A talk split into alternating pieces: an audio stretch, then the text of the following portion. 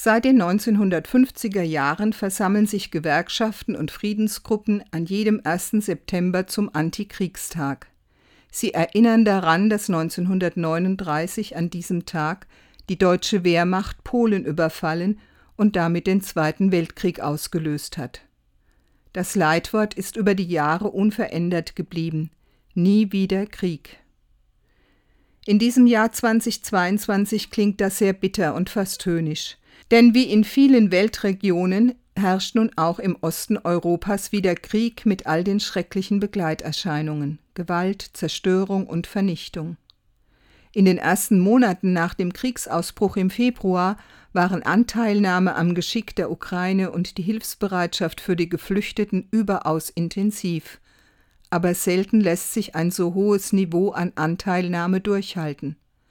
Aufgrund der eigenen Probleme hat sich eine Mitgefühlsmüdigkeit ausgebreitet.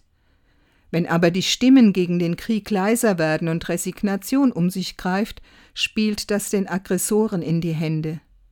Schon deshalb ist es notwendig, sich weiterhin mit den ungeheuerlichen Vorkommnissen zu konfrontieren, immer neu verstehen lernen, wie die Menschen in den Kriegsgebieten empfinden, was sie vorhaben und worum es ihnen geht, Dazu ist der Antikriegstag heute eine gute Gelegenheit.